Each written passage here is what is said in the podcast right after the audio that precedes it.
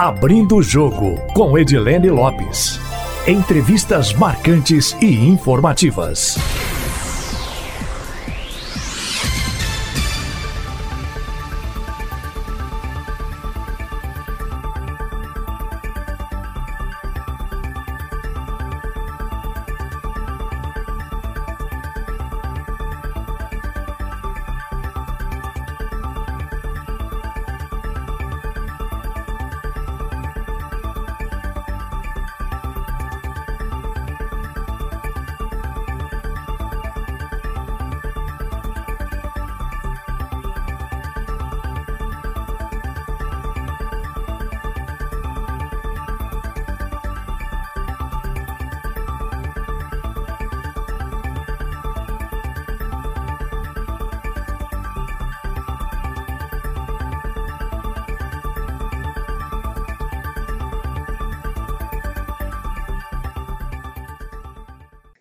Abrindo o jogo de hoje é com Sandra Goulart Almeida, reitora da UFMG, uma das principais universidades do Brasil. E que agora, no combate à Covid-19, tem pelo menos 50 ações, pesquisas que estão sendo realizadas e que podem ajudar a encontrar soluções no combate à doença. Reitora, muito obrigada pela entrevista, obrigada por aceitar o convite para vir ao Abrindo o Jogo. A gente começa sempre o podcast num bate-papo perguntando um pouco sobre a trajetória do entrevistado. E para o ouvinte da Itatiaia conhecê-la e para o ouvinte do podcast podcast Abrindo o Jogo também, a gente gostaria que a senhora falasse um pouquinho sobre a trajetória acadêmica da senhora que a levou à reitoria de uma das universidades mais importantes do Brasil. Muito obrigada, viu? Muito obrigada, Edilene. Um prazer é, falar com você, estar aqui com os nossos ouvintes da Rádio Tatiaia. É, eu sou professora, eu sempre digo que eu sou professora da UFMG, desde o início da década de 90 e estou reitora da UFMG. É, eu sou da área de letras, sou professora da área de literatura, literatura comparada, literatura de língua inglesa, é, e sempre, desde o início da minha carreira, eu sempre me envolvi muito com a gestão universitária. Fui diretora de relações internacionais, é, fui também representante na CAPES, estive sempre atuando é, na parte administrativa. Fui vice-reitora da universidade e agora estou nesse posto de muita honra para mim, como professora da UFMG é, e também de muita responsabilidade, né, é, num momento tão crítico da história do país, mas também da história é, do mundo, né? Essa pandemia que nós estamos vivendo e a UFMG tem muito o que contribuir, tem contribuído muito é, nesse momento tão difícil para todos nós. Professora, quantos e quais, para a senhora exemplificar alguns, projetos estão sendo desenvolvidos, ações estão sendo desenvolvidas pela UFMG no combate à Covid-19? São inúmeros os projetos, Edilene, são, nós temos tentado manter uma compilação desses projetos, alguns já foram iniciados há bastante tempo, outros que estão iniciando agora, outros que ainda estão à espera de algum tipo de apoio financeiro, de execução possível. Então, nós temos uma gama variada de projetos, hoje nós já chegamos a quase 50 projetos é, diferenciados, um deles que nós já estamos em execução é, envolve sete laboratórios da UFMG que foram é, é avaliados pela FUNED, que nós estamos atuando como instituição parceira para que nós possamos agilizar os testes da Covid-19.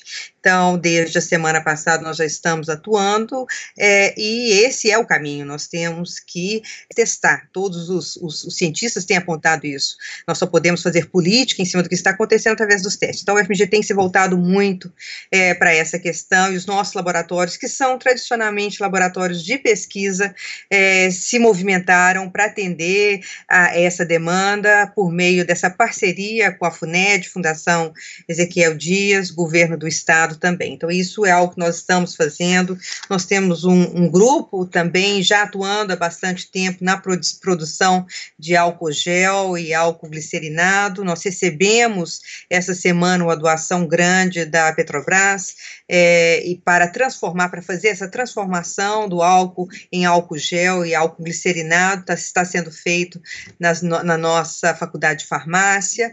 É, então, isso para nós é muito importante. Esse material está sendo doado para os, os hospitais, os hospitais da universidade, mas também nós temos, esperamos poder produzir mais e ir distribuindo para dar justamente uma certa tranquilidade para os nossos é, trabalhadores da saúde nesse momento tão difícil. É, e nós temos vários outros projetos muito importantes também, projetos de, da tele, telesaúde, que nós conseguimos financiamento recente, que pretendemos implementar, é, nós conseguimos um financiamento de 21 milhões é, da Secretaria de Educação Superior do Ministério da Educação, uma chamada que foi feita em meados de março, e nós é, conseguimos, para atender vários desses projetos que nós apresentamos, dada a relevância desse projeto. Então, esse projeto de telesaúde vai ser muito importante também, que vai atender justamente esses polos distantes que não têm como ter acesso fácil é, a médicos e a enfermeiros, temos também, ser médicos, enfermeiros estão trabalhando nisso. É, nós temos também é, vários outros estudos, temos um estudo que está justamente analisando o efeito da cloroquina é, para os trabalhadores da saúde, é um efeito que vai ter o apoio, é uma, uma pesquisa que vai ter o apoio agora da FAPEMIC, que é a Fundação é, é, de Apoio à Pesquisa do nosso é, Estado, é, justamente para ver qual é o efeito da cloroquina junto aos trabalhadores da saúde. Isso é feito por um grupo da Faculdade de Medicina, Instituto de Ciências Biológicas. Temos também um trabalho muito interessante, nós conseguimos também um apoio financeiro é, através é, da Agência Nacional de Águas, que é para estudar o efeito no esgoto, qual é o impacto dessa pandemia da Covid-19 no esgoto, como fazer esse tratamento. É, é, isso é algo muito importante também, e há vários outros estudos que estão sendo feitos, estudos estatísticos, estudos econômicos da área de economia, para ver qual o impacto na economia do Estado é, diante desse, desse processo de isolamento é, social que é tão importante nesse momento. É, nós temos também matemáticos, estatísticos, um grupo interdisciplinar trabalhando para avaliar qual será o pico dessa, é, dessa pandemia no Estado, quais, quais são as perspectivas, tudo isso é, em parceria com o poder público.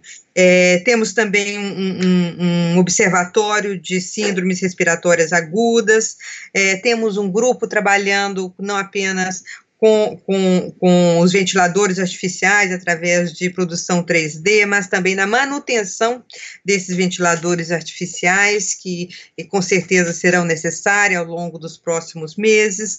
É, nós temos também um grupo que já começou a trabalhar e continua trabalhando, produzindo escudos faciais, que são aqueles protetores que foram distribuídos para os hospitais públicos.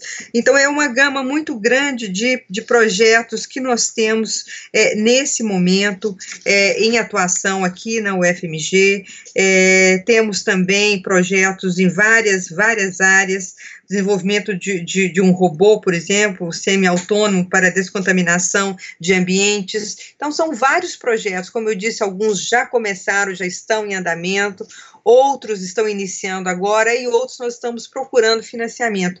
Esse, é, nós, todos os dados mostram é, que essa pandemia vai ficar conosco, infelizmente, por algum tempo, é, e os nossos pesquisadores estão se movimentando através de projetos é, para atender a nossa sociedade, porque essa é uma missão é, da UFMG, uma instituição de pesquisa, uma instituição pública é, que deve atender às necessidades da nossa sociedade, do nosso Estado e do nosso país país. Professora, pelo que a UFMG tem desenvolvido de estudos e acompanhado estudos internacionais, por quanto tempo pode perdurar essa situação de pandemia? A senhora falou da cloroquina para o uso de profissionais da saúde. Poderia ser um uso preventivo da cloroquina para esses profissionais?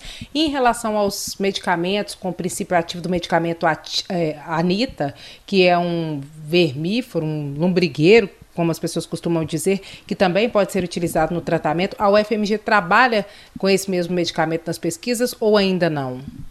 Olha, o que nós temos aqui, Edilene, esse estudo da cloroquina, nós ainda não temos dados confiáveis. O que tem sido dito pelas autoridades sanitárias tem sido justamente baseados em estudos feitos pelas, pelas universidades, que são 95% da pesquisa é, do nosso país são feitas pelas instituições públicas e pelas universidades. Então, o que tem sido dito pelas autoridades são as pesquisas que estão sendo feitas aqui, e que é que nós ainda não temos um consenso com relação a isso. Por isso que é importante estudar por isso que é importante nós termos pessoas que estejam estudando fazendo testes para ver de fato qual é o comportamento dessa cloroquina. Então, nós temos um grupo é, de pesquisadores é, da, da, da, Faculdade de Medicina e também do Instituto de Ciências Biológicas fazendo esses estudos, é, já está na terceira fase, para ver qual é o impacto. Por enquanto, não há nada confirmado. Nós temos alguns outros grupos também trabalhando com outros medicamentos, né? É, não, não, não há menção de nomes de medicamentos, mas é importante que todos sejam avaliados, né?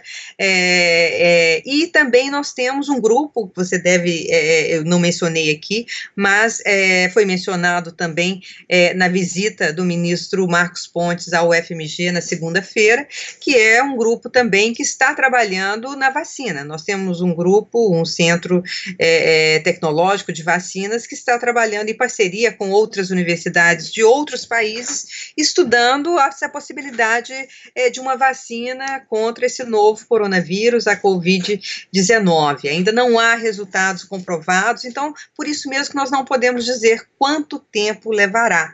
É, o que sabemos é que, possivelmente, até que haja uma vacina, nós vamos ter que ter momentos de isolamento. Agora é um momento de isolamento importantíssimo, é importante que nós achatemos a curva, como tem sido dito por vários pesquisadores, é, e o que vai acontecer? Alguns dizem que 2021 também nós teremos que, se não houver é, uma vacina até lá, se não tiver um meio de controlar essa, essa, essa doença, nós vamos ter que viver momentos de isolamento parcial, momentos de cuidados antes de que nós possamos retomar a vida normal como nós conhecíamos antes dessa pandemia. Então, tudo isso são estudos importantes que guiam, inclusive, as políticas públicas, né? Então, isso tem sido feito na UFMG. Essa projeção de quanto tempo isso poderá levar, quanto tempo, qual o impacto disso tudo depende muito das decisões que nós tomarmos hoje. Por isso que tem sido dito que, no momento, o importante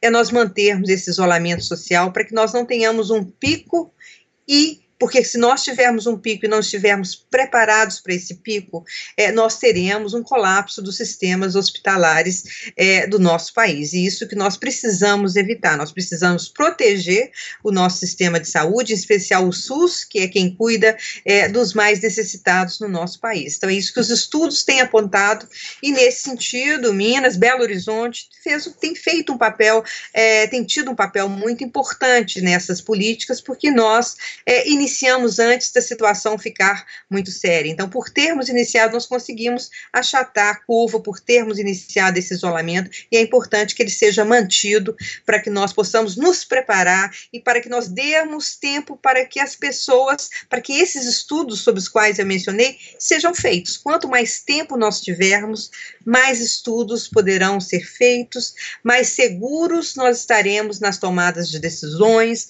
mais descobertas nós faremos com relação a medicamentos e também com relação a uma possível vacina. Então, professora, a senhora citou 2021, no mínimo por um ano e meio a gente deve enfrentar uma situação de convívio atípica em relação ao que a gente estava acostumado, né? Ou alternando isolamento, ou com isolamento mais contínuo, o fato é esse, né? A universidade trabalha com essa perspectiva. É o que tem sido dito, mas claro, vamos supor que no final do ano haja uma vacina, alguém consiga desenvolver desenvolver. Ninguém ainda conseguiu. É, mas há estudos sendo feitos, como eu disse, a UFMG participa desses estudos. Então, pode ser, vamos dizer, são, são prognósticos né, que nós fazemos. É, no final do ano, alguém consegue desenvolver. Aí quer dizer que, é, que nós teremos outra, outra perspectiva, mas não é essa do momento. Do momento, nós não temos essa vacina. Nós não temos ainda um medicamento que nós possamos dizer com 100% de segurança que ele é um medicamento efetivo, mas há estudos sendo feitos. Isso é muito importante que estejam sendo feitos. E isso é um papel da universidade. Universidades de pesquisa, como a UFMG, tem se dedicado inteiramente a esses estudos nesse momento. Professor, esse ponto específico é a última vez que eu vou abordá-lo, só para não gerar dúvida nenhuma. Eu sei que a senhora não pode adiantar resultado de estudo nenhum, mas quando a senhora citou a cloroquina, a senhora falou uso por parte de profissionais de saúde. Eu só queria saber o seguinte: a UFMG, além de pesquisar o efeito desse medicamento no tratamento da pessoa doente, principalmente daquela mais grave, que é o que as autoridades dizem no momento, também trabalha com a possibilidade caso funcione, do uso preventivo da cloroquina para as pessoas que lidam com os doentes todos os dias? Só para entender se tem essa pesquisa também. Tem uma, sim, tem uma pesquisa da UFMG que está testando justamente isso, esse uso da cloroquina é, para, é, é, para as pessoas que atuam, os trabalhadores da saúde. É uma pesquisa entre várias outras pesquisas que são feitas ainda sem nenhum resultado prático, mas nós estamos estudando. É importante que nós estudemos para nós sabermos se de fato isso pode ser usado ou não. Então, no momento, é mais um estudo como, como os outros também, sem nenhuma comprovação científica ainda, mas nós estamos atuando para isso. Então, é esse que é o trabalho científico. Você tem um estudo e você estuda para que ele possa ser comprovado. No momento, nós ainda não temos comprovação, mas a UFMG está atuando para ver se isso isso se comprova ou não. Então, esse é um dos estudos que a UFMG tem feito. Então, nós temos que aguardar, né? Esse que é um, por isso que é importante também que nós achatemos essa curva, para que nós tenhamos tempos, tempo de desenvolver esses estudos que são tão importantes, não só com relação a esse tipo de medicamento, mas vários outros também que estão sendo é, estudados. Professora, a senhora falou em telesaúde, que a UFMG vem desenvolvendo esse trabalho também. Existe alguma perspectiva de parceria com o governo do estado? Porque o secretário disse em entrevista exclusiva à Itatiaia na semana passada que o teleatendimento médico deve ser adotado aqui em Minas Gerais. Vai ser uma parceria com a UFMG, já que a universidade já tem disponibilizado esse trabalho? Tem, né? Como é que vai funcionar? Nós temos sim, nós temos uma parceria muito boa, tanto com o estado quanto o município.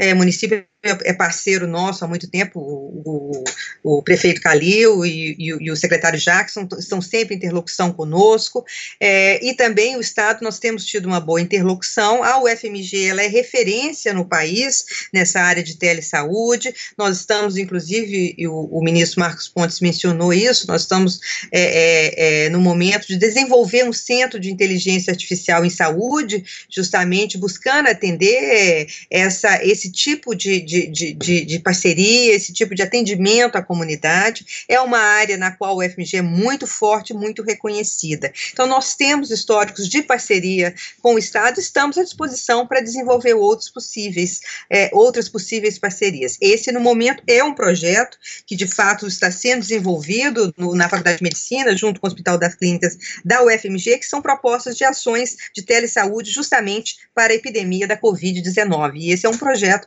que será financiado por esse, por essa, por esse, por essa verba é, orçamentária adicional que nós conseguimos, que a UFMG conseguiu, junto à Secretaria de Educação Superior do Ministério da Educação. Esse será um dos projetos que foram é, encaminhados. Então, nós esperamos poder atender a essa demanda através do Centro Centro de Telesaúde do Hospital das Clínicas, da UFMG, que conta com a participação da Faculdade de Medicina e de vários outros profissionais da enfermagem também, é, é através dessa, desse projeto que é, é, é muito importante para a UFMG e para a nossa sociedade também.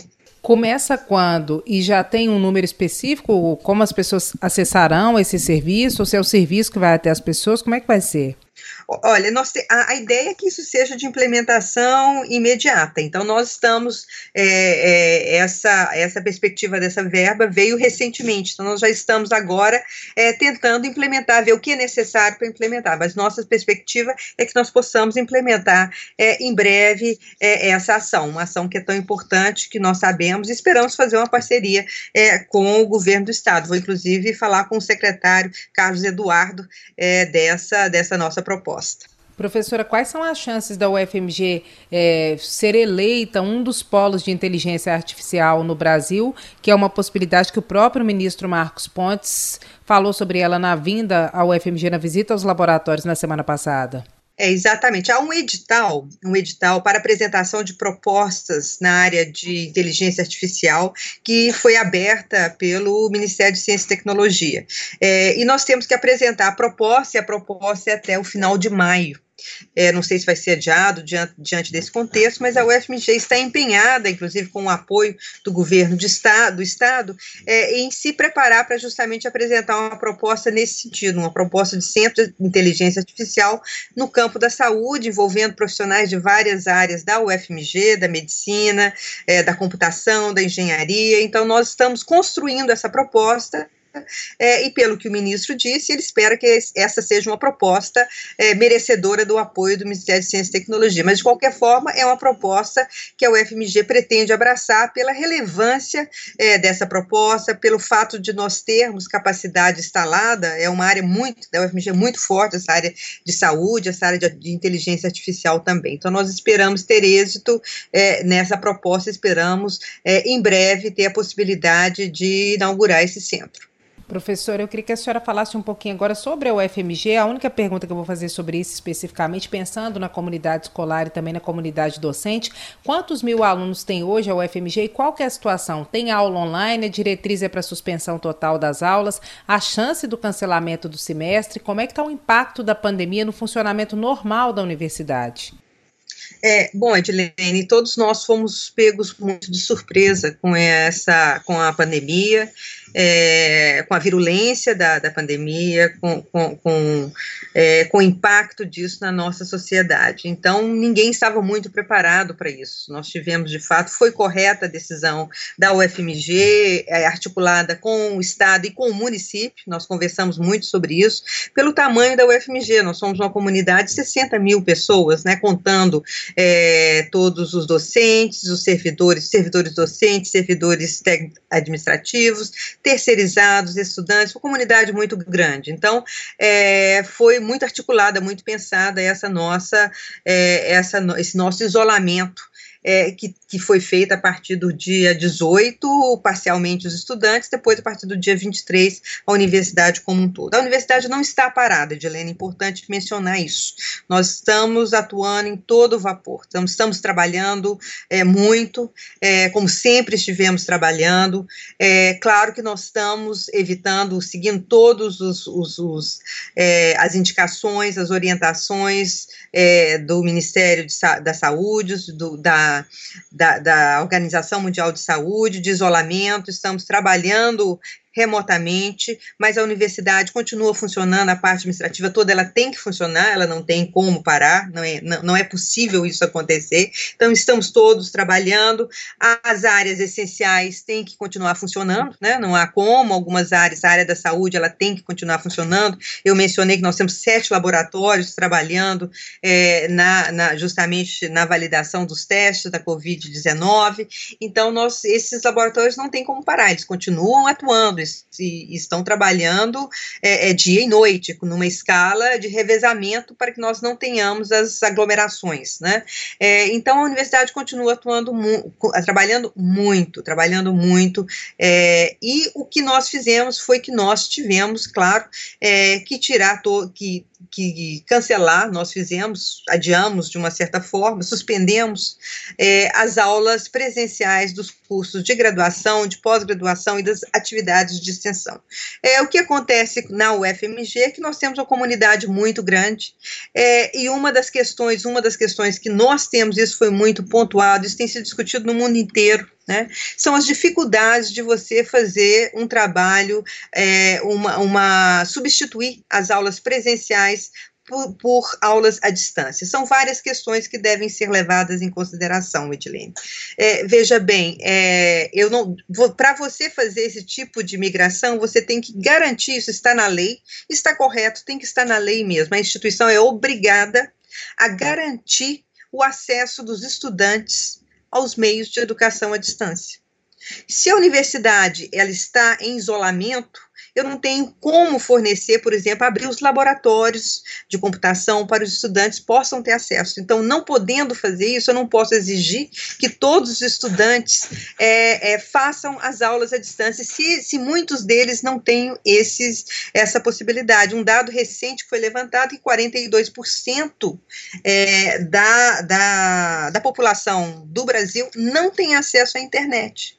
Então, imagine bem essa situação, é muito complicada. Então, a decisão nossa foi que nós não faríamos é, essa, as aulas, não transferiríamos as aulas presenciais para aulas à distância é, nesse momento. Isso é algo que não, não há como ser feito, ainda mais se você considerar que 54% da, da, dos estudantes da UFMG hoje vem de famílias de um a cinco salários mínimos no máximo. Então, a nossa, o perfil da UFMG hoje é muito diferente do perfil da universidade de 20 anos atrás. Ela é muito por causa justamente de todo esse processo inclusivo que é tão importante para a UFMG, tão importante para a nossa sociedade. Então, foi essa a decisão. Algumas atividades continuam é, ocorrendo à distância, por exemplo, na pós-graduação, as defesas continuam ocorrendo quando há é, é, aquiescência tanto do estudante quanto do professor, eles, eles, eles, estão de acordo de que a defesa deve acontecer, ela tem acontecido. É, em alguns casos em que as atividades têm poucos alunos e todos eles têm, é, concordam, e que tem o caso da pós-graduação, que tem acesso à internet, é, isso tem acontecido, mas nós temos que garantir por direito que todos teriam acesso a é, aos meios digitais se nós fôssemos fazer essa transferência. Então, tem muitas atividades que continuam, orientação continua em andamento, então, várias são as atividades. A universidade não parou e continua trabalhando muito. Se você acessar o site da UFMG, eu recomendo que todos acessem. Nós temos uma, uma área específica só de informações científicas que são tão importantes sobre a Covid nesse momento, e temos várias outras atividades que nós estamos ofertando. Por exemplo, hoje é um dia muito importante para nós, nós temos cinco cursos de educação à distância que estão sendo oferecidos gratuitamente para toda a comunidade da UFMG e comunidade externa. São cursos importantes na área de educação, educação digital.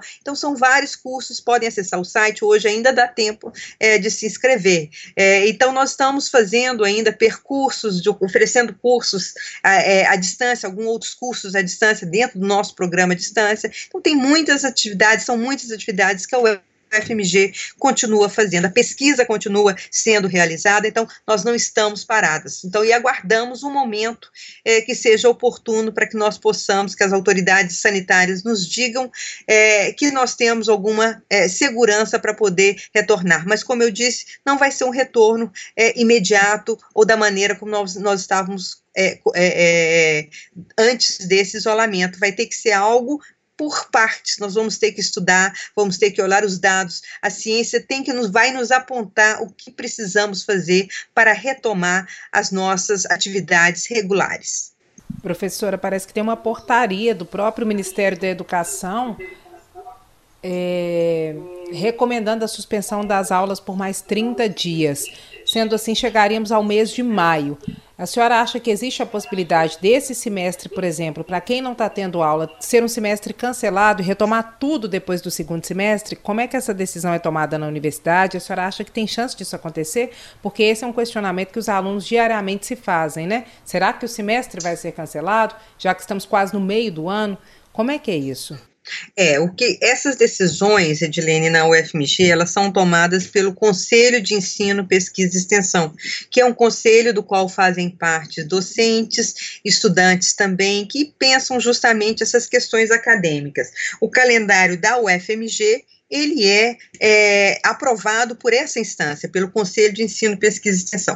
É, quando a UFMG recomeçou as aulas, já tinha, nós já tínhamos iniciado as aulas é, no dia 2 de março, quer dizer, nós tivemos é, duas, quase três semanas de aula, e essas aulas serão aproveitadas, não resta a menor dúvida. O que ocorrerá é o que sempre ocorreu em casos não, não dessa natureza, é que quando nós retomarmos, o que vai acontecer é que o Conselho de Ensino, Pesquisa e Extensão irá é, revogar o calendário anterior e vai fazer um outro calendário retomando o semestre onde ele estava.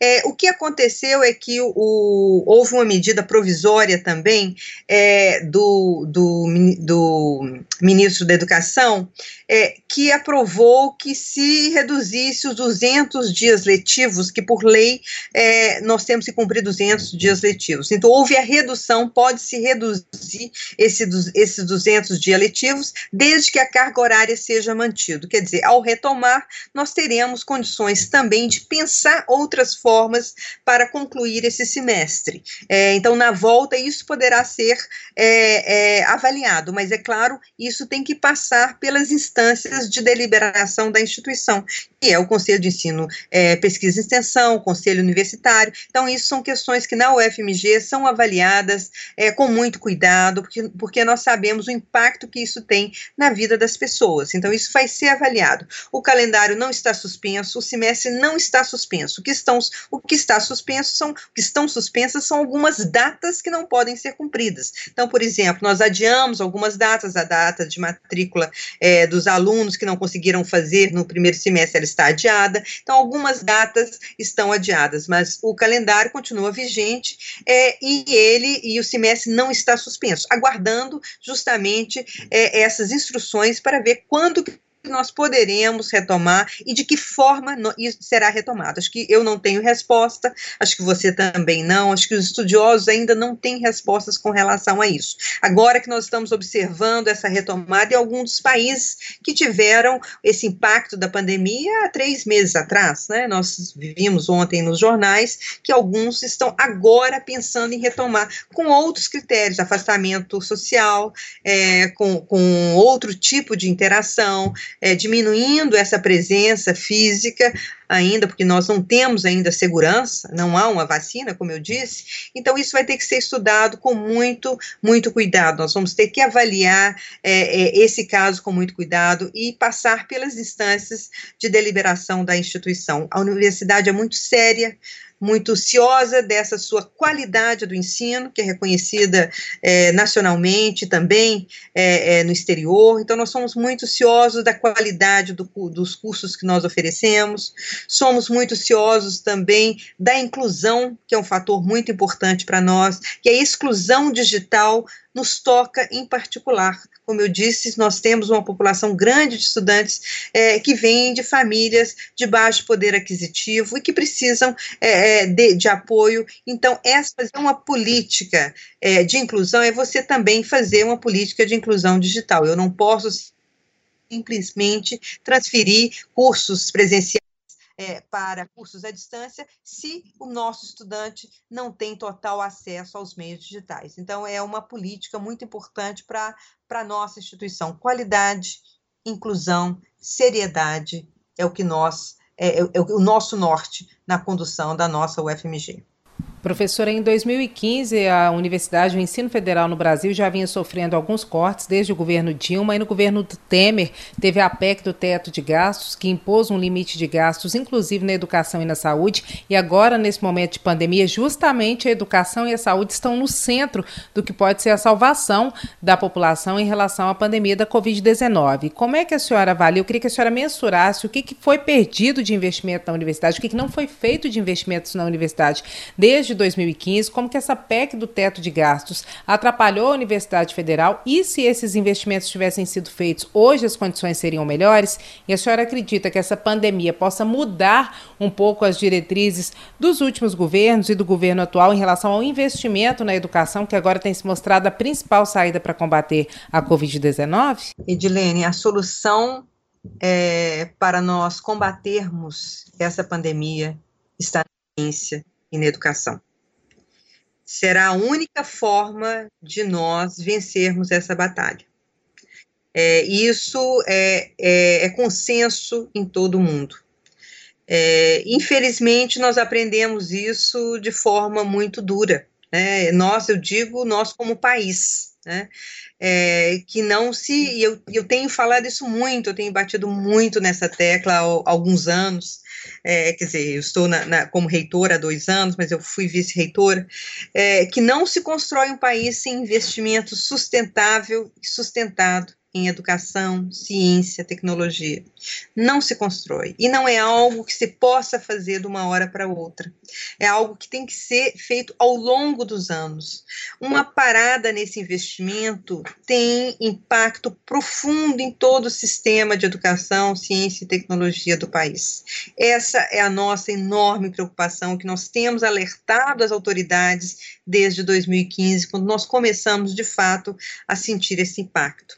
É, Para você ter ideia, Edilene, o nosso orçamento hoje, esse ano nós tivemos um corte, não sei como vai ser é, depois, mas nós tivemos outro corte no início desse ano, no orçamento 2020. Ele está de volta ao patamar de 2009, quando a UFMG era menor, bem menor do que era hoje. Em termos de estudantes, hoje nós temos 50 mil alunos, em 2009 nós tínhamos 30 mil, então, desculpa, nós, tínhamos, nós temos hoje 50 mil, nós tínhamos 30 mil em 2009, é, isso só para dar um exemplo, mas nós crescemos como instituição em termos de pesquisa, em termos de impacto, em termos de visibilidade, nós somos melhores, maiores, é, temos uma melhor qualidade como instituição hoje, e o nosso orçamento está de volta a 2009 2009. Quer dizer, um contrassenso enorme quando nós pensamos nisso. É, e, e, nos preocupa muito o que, que é que, no, o que, que nos aguarda pela frente. Que, como eu disse, é, não há como. Se você descontinua uma, uma, uma pesquisa, você não tem como retomá-la na frente no mesmo estado que você deixou. É, é muito dinâmico a produção de conhecimento. É, o que você não faz em um mês, você perde, você acaba perdendo. E outra coisa, é, nós temos que sair dessa ideia imediatista de que nós temos que investir no momento. Não se constrói ciência e educação dessa forma. Se constrói aos poucos, ela tem que ser consolidada. Não tem como nós chegarmos no produto final, que se fala muito hoje de transferência, de conhecimento, tecnologia, inovação, mas você não, não chega a esse ponto se você não tiver investimento em educação básica. E essa, essa pandemia nos mostrou isso.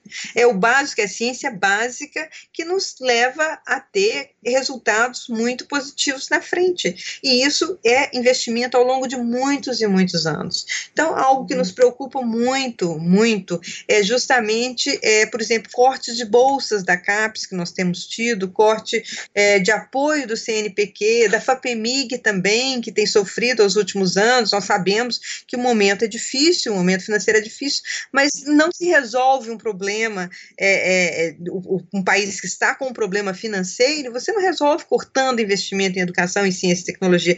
Países que viveram crises no passado, passado resolveram o problema da crise econômica é justamente fazendo o oposto, investindo mais em educação, em ciência, em tecnologia, porque esse, essa é a maneira de sair da crise. É, e está mostrando, e essa crise da, da, dessa pandemia está mostrando isso. É a ciência é que vai resolver os problemas. Então, um grande, uma grande preocupação nossa, uma luta constante é essa. Uma outra, a questão do teto dos gastos públicos, não resta a menor dúvida. A gente entende que tem que ter algum controle, não, não, não resta dúvida com relação a isso. Mas isso tem nos afetado enormemente e vai continuar afetando. Uma área que nos afeta também é, é, é, a, é a, parte que diz respeito a, a recursos próprios. Eu estava comentando com você antes de nós iniciarmos a reunião, essa entrevista, é que, por exemplo, a UFMG sempre fez transferência de tecnologia, sempre teve parcerias com a iniciativa privada. Isso, isso acontece muito frequentemente em todas as grandes universidades é, do país, as públicas, as, algumas poucas privadas, mas principalmente nas públicas, isso é muito comum.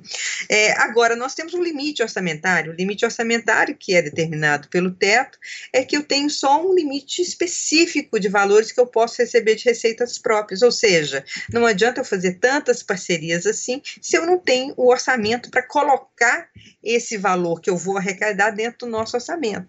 O que eu arrecado além do meu orçamento vai para superávit para o para o governo. Isso realmente, que, que motivação as universidades teriam para isso? É algo que nós estamos tentando mudar. O diálogo com o parlamento é bom, é muito bom. Nós temos conversado muito com, é, com, com os representantes da bancada mineira, com os representantes da ciência e tecnologia da educação. O diálogo é bom, eles estão entendendo essa situação é, e a gente espera poder mudar. Acho que é uma questão de cultura, é uma questão de legislação primeiramente, né? Nós temos que trabalhar a flexibilização de muitas das legislações nossas é, e também de cultura. Nós temos que, que, que mostrar, acho que isso está aparecendo muito nessa pandemia, é, a importância que a ciência tem, a importância que as universidades públicas têm, que é de onde vem, eu repito, 95% da pesquisa no país vem das instituições públicas. De um modo geral, Edilene, no mundo inteiro não se faz pesquisa sem dinheiro público, nem mesmo em países que têm uma tradição de ter universidades privadas reconhecidas, como é o caso dos Estados Unidos. A pesquisa, ela vem do público, não tem como. Harvard, Berkeley, as universidades todas, elas recebem um valor muito grande dos, é, é, do, do, do, setor público para fazer pesquisa, não há como. Então, nós temos que realmente, é, e fazer, tem que fazer parcerias também, claro que tem com o setor privado, mas tem que ter também incentivos por meio de leis, e nós temos que mudar também a nossa cultura, né, isso a gente tem sempre, isso a gente tem dito sempre. Agora, é, eu repito, eu gosto de, de, repetir, não se constrói um país sem investimento em educação, ciência e tecnologia. É, esse momento doloroso pelo qual nós todos estamos passando tem mostrado isso. É, as universidades respondendo à altura, com apoio, nós temos recebido apoio, é, é, apo, apoio para que possamos desenvolver, mas a situação ela pode ficar muito caótica é, num curto prazo, se não forem revertidas várias das, várias das políticas que nós temos observado com relação à ciência e tecnologia, corte de bolsa, corte de apoio financeiro, e em todas as áreas do conhecimento. Nenhuma área, Dilene, é melhor do que, a, do que as outras. Todas as áreas são importantes para a produção de conhecimento. Veja bem, economia está nos ajudando, sociologia está nos ajudando, entendeu? A, a, todas as áreas, a arte nos ajuda nesse momento tão importante. É, temos projetos maravilhosos voltados para atender as populações que estão nesse momento com fragilidades emocionais. É, a nosso grupo da psicologia tem atendido, tem um canal é, é disponível é, para apoiar as pessoas. Todas as áreas do conhecimento são importantes. É importante investir em todas as áreas do conhecimento, em educação, ciência, tecnologia, cultura, arte, saúde. Tudo isso é muito importante. Isso se faz nas universidades e principalmente nas universidades públicas como a UFMG. Professora, a proposta do governo atual é um investimento também da iniciativa privada na educação universitária no Brasil, na pesquisa no Brasil. É, a senhora já disse que é a favor desse investimento privado também, mas que tem de, que ter dinheiro público. É quanto de cada, o que percentual é considerado ideal? É, as pesquisas condicionadas apenas ao capital privado, elas acabam é, sendo muito direcionadas para uma área, visto que o que não interessa não recebe investimento, e por isso também a necessidade é, de garantir um um financiamento público, como que a senhora acha que tem que ter essa divisão? A senhora falou de alteração na lei. Só para ficar claro, porque o público da rádio é um público muito vasto, um público muito diverso, que tipo de alteração, por exemplo, para permitir o quê? Que o orçamento pudesse adequar o privado, de que forma? Só para a gente passar mais uma vez por esse ponto e para ficar mais claro, é, para a gente entender, conseguir desenhar como é que poderia ser essa iniciativa privada também investindo nas pesquisas no Brasil. É, é, primeiramente, é importante destacar, Edilene, que é o que eu disse: é, educação é responsabilidade de governo. Educação, ciência e tecnologia, primeira, primeiramente. Em todo lugar do mundo é assim. Não há nenhum lugar que a iniciativa de, de privada suplantou os governos, o público, é, na, em, em, termos de apoio. Agora, a parceria com a iniciativa privada, como eu disse, nós fazemos, várias universidades fazem. Agora, é, é uma questão, primeiro, uma questão de cultura. O Brasil tem pouca cultura na transferência de tecnologia. A UFMG e a Unicamp são duas universidades que estão na ponta dessa transferência de tecnologia, é, desse diálogo com a iniciativa privada. Isso é, isso é feito. Agora, é, algumas coisas precisam ser mudadas. É, há uma lei, por exemplo, a do, a dos fundos patrimoniais, que é justamente que faz com, é, é uma, uma, uma, forma de aproximação das universidades com o setor é, privado, mas que não, não tem, por exemplo, renúncia fiscal. Então, qual é a vantagem das empresas também de se aproximar da universidade se eles não, teriam, não terão essa renúncia fiscal? Esse é um dos pontos a serem destacados. O outro é o que eu mencionei. Qual é a vantagem também das universidades procurarem parceria se uma parte, se eles procurarem é, é, parceria, esse valor das parcerias não fica com a universidade, porque nós não temos orçamento para receber essas parcerias. Essa é, outra questão. Então, acho que muito precisa ser mudado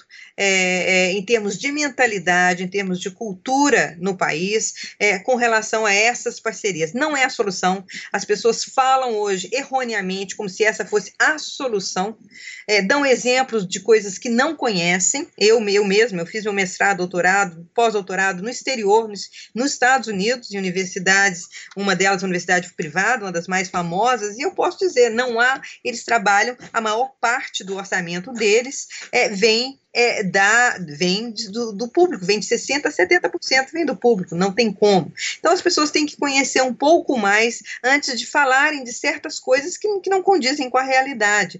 Então, o investimento em educação, ciência e tecnologia é investimento público. Agora, as parcerias precisam existir, precisam existir até mesmo para dar agilidade. Por exemplo, um trabalho de laboratório nem sempre tem uma escala industrial. Eu preciso da parceria na indústria para ter essa escala industrial. Então é importante que haja essa parceria, sim. Agora, nós precisamos também de mudança de cultura. As empresas também têm que ver, têm que olhar a universidade, têm que olhar os centros de pesquisa como esses parceiros.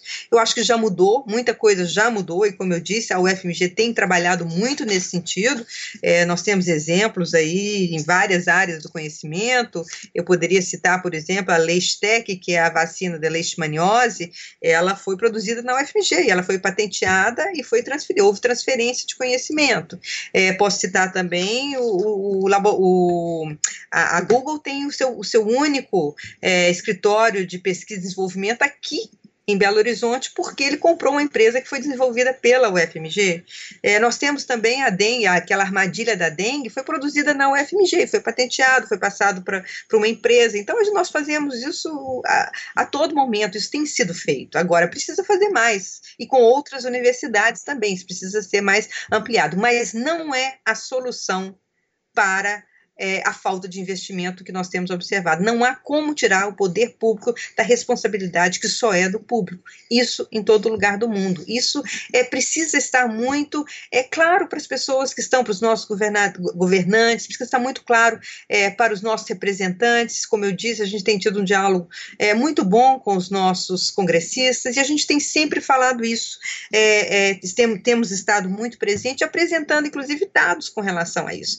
Olha, eu apresentei 60%, 70% da pesquisa nos Estados Unidos vem do setor público. Na Europa é 70%, 80%. Quer dizer, os dados são, os dados estão aí para mostrar. E a gente tem feito isso, sensibilizado nesse sentido. Se precisa, claro, como eu disse, o momento é difícil, não, não, não há, não, nós não temos, todos temos, de uma certa forma, que, que conviver com esse momento é, econômico difícil, mas não é cortando em ciência e tecnologia. Você corta o futuro você corta soluções para o do, inovadoras do Brasil quando você corta em educação, ciência, tecnologia, saúde, cultura. É isso que depende a construção de um país cada vez mais justo, que é o que nós precisamos, cada vez mais equânime. Um dos grandes problemas do Brasil é a desigualdade. Você só combate a desigualdade com educação, com acesso à educação e principalmente no Brasil, com acesso ao ensino superior. Há estudos que mostram isso. O Brasil é um dos países do mundo entre os emergentes no qual o ensino superior tem o maior impacto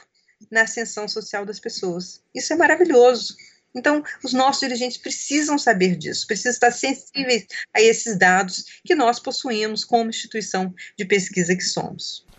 Reitor, alguns políticos defendem que, por exemplo, a universidade pública no Brasil ela deixe de ser pública para todos. Quem tiver condições talvez pague sua mensalidade. Qual é a avaliação que a senhora faz dessa proposta? Caso a senhora esteja à vontade para falar disso, é claro. Se a senhora não quiser, não precisa. Mas esse é um debate que envolve a Universidade Federal no Brasil. Qual é a avaliação da senhora em relação a isso? Eu faço, não, eu faço questão de falar sobre esse assunto, Edilene, é, porque é, norma, é, novamente, é, há muitas, há muitas visões errôneas sobre a universidade pública no Brasil. Como eu disse, é, é, como eu mencionei, a universidade de hoje é diferente da universidade de 20 anos atrás. É, a universidade hoje ela tem 54%, vou repetir um, um dado que, que eu dei, dos seus estudantes vêm da escola pública ela vem da escola pública.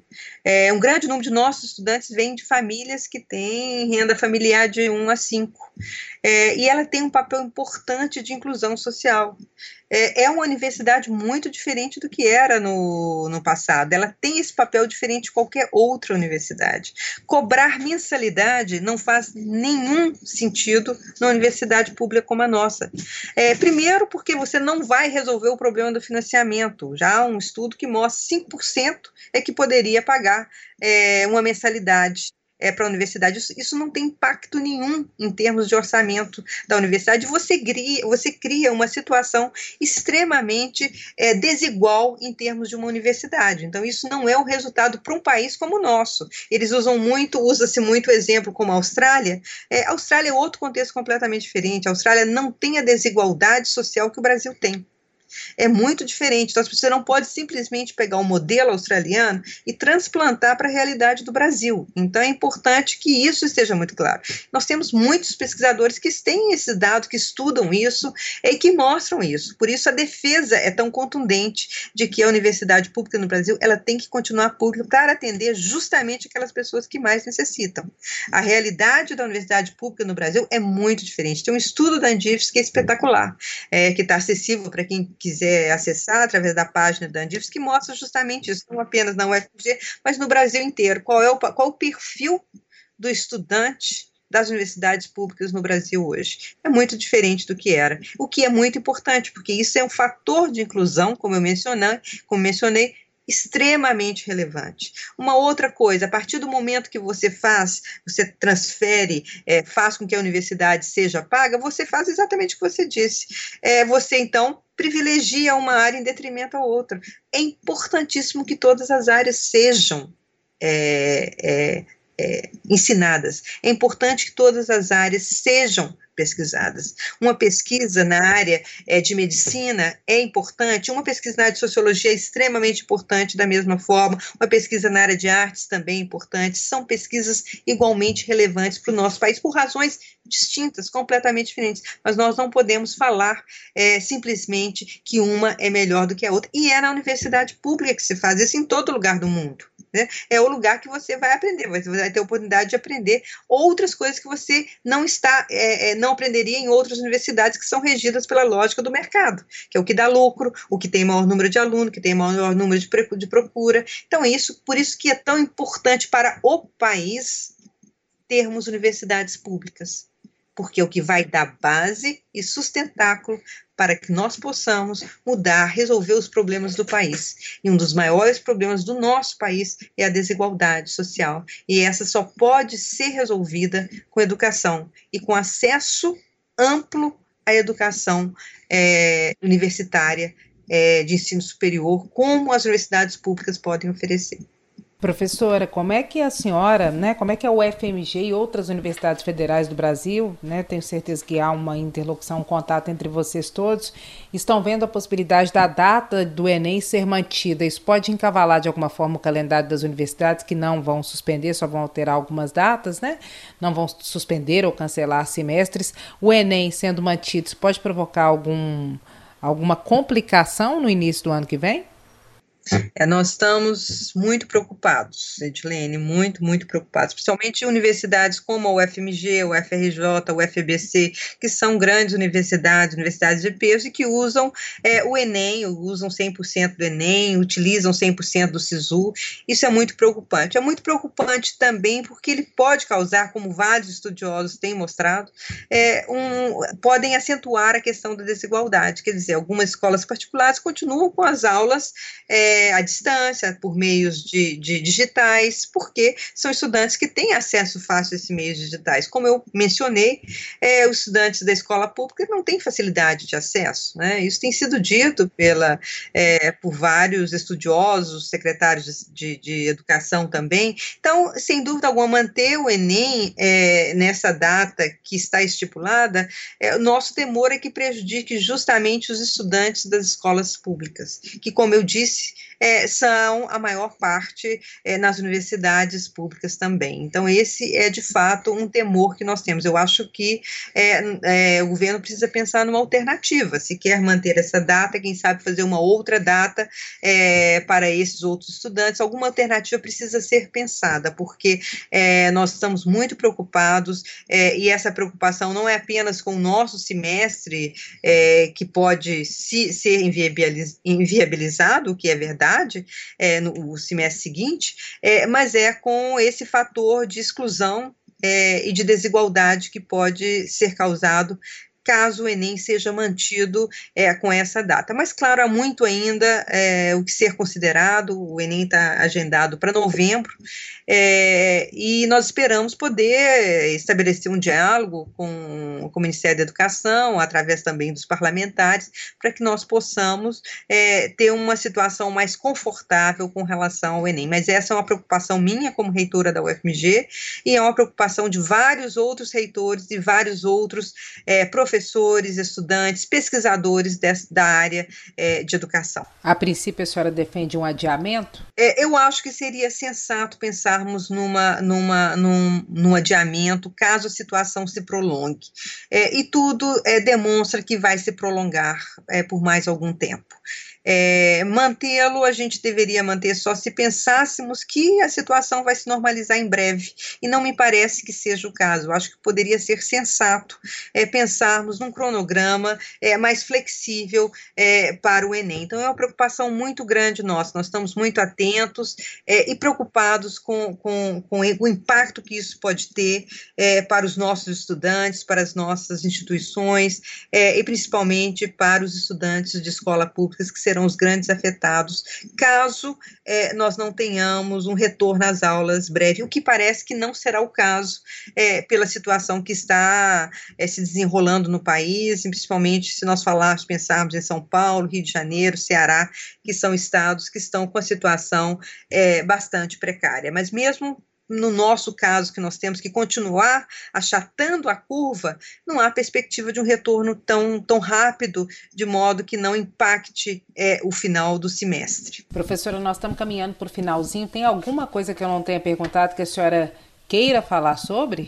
É, eu gostaria, eu gostaria primeiramente de agradecer a oportunidade de falar sobre tantas coisas, sobre a universidade, é, sobre a minha universidade, como professora, como reitora, é uma grande satisfação poder falar um pouco de todas essas, todas essas questões que estão sendo discutidas. Eu gostaria de convidar a todos e todas para acessarem o site da UFMG e ver quanto nós temos trabalhado nesses dias, é, estamos isolados, é, ficando em casa como devemos, toda a população deve fazer, é, mas nós estamos trabalhando muito para atender a nossa sociedade, para atender é, o, o a comunidade de Belo Horizonte, a comunidade do Estado, é, para dar algum tipo de alento ou para ajudar a resolver alguns dos problemas ou até mesmo algum tipo de apoio. Então, acessem os no, o nosso site, as nossas redes sociais, nós temos muito o que oferecer. Essa é a nossa missão, esse é o nosso dever, na verdade.